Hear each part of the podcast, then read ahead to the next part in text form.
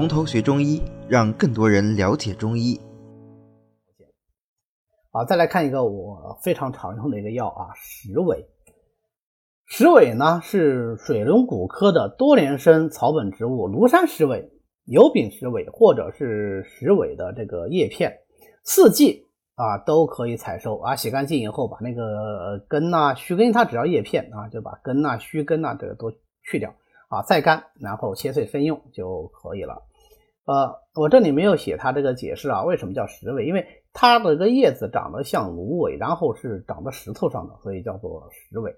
正因为它长在石头上，石头没有没有没有土啊，它都能长进去啊，所以古人说啊，它这个破坚消结的力量是特别强的啊。当然，破坚消结的是石韦这个植物啊，不是我们石韦这味药。石韦这味药是用来干什么呢？是苦甘微寒，归肺和膀胱经的，因为它。苦寒又归肺和膀胱经，那所以归膀胱经，然后膀胱主这个小便的生成、储存、排泄，所以它就有利水通淋的作用。苦寒又入血分，所以呢，它就兼有止血的这个作用。所以同样是利尿通淋，那么这个石韦呢，它就是用来治疗血淋的效果会更好一些啊。那当然也未必一定只能是用于淋症，你像崩漏啊。呃，吐血呀，呃，lưu 血呀，因为它寒性嘛，是吧？血血得寒则淋，那么也可以用它来治疗。那么它这个肝寒归肺以后，就能够清肺化痰。清肺是因为它肝寒，那么化痰呢？因为它本身有利水，痰就是水变的，对吧？当然，呃，不是所有的呃这个利水药啊，利水渗湿药或者说利尿通淋药都有化痰的这个作用，但是石韦啊，它有。啊，所以它配上槟榔啊，这个就是石韦散啊，石韦槟榔就这两味药能够治疗痰热咳嗽症啊，这是石韦一个比较特殊的一个功效。那我们前面讲了说，石韦是长到石头上的啊，它能够没有没有土，它就能直接长到这石头里面去，所以说它这个破解的力量很强。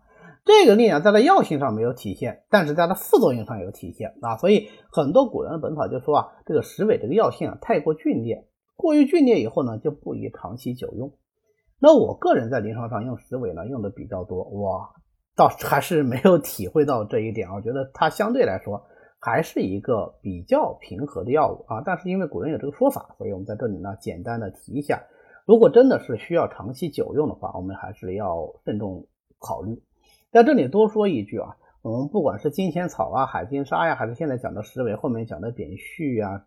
嗯，贝泻啊等等这些药，他们这些利水利尿通淋药，其实都是大类上来说都是攻伐的药物啊，都是泻的药物啊。如果我们把药只分成补泻两大类的话，它都是攻伐的，都是泻的药物，那么都是伤正气的。所以这一大类药物都不能够长期久用啊。如果一定要长期久用啊，比方说确实是病没好，确实是有需要。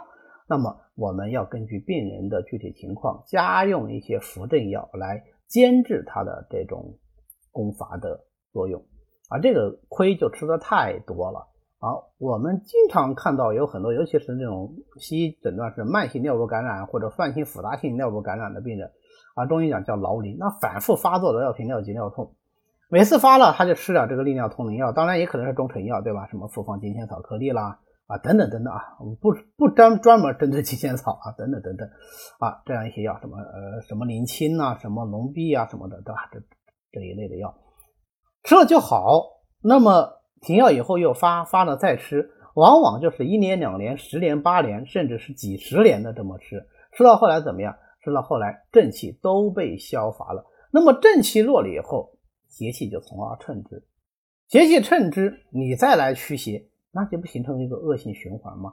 这样的例子在这种慢性病人身上啊，真是累见不鲜啊，累见不鲜。所以我们并不是专门针对金仙草或者专门针对石韦啊，就这一大类的药，我们都要注意这一点啊。就讲到这里了，那么我们强调一下。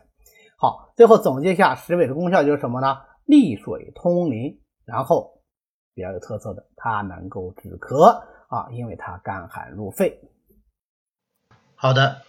今天呢，我们就讲到这里。为了方便大家和其他喜欢中医的朋友一起来学习和讨论中医知识，我们呢建了一个微信群，欢迎大家扫描下方的二维码，添加我们的管理员的微信，然后发送“从头学中医”，他就会拉大家入群的。那么我们下次再见。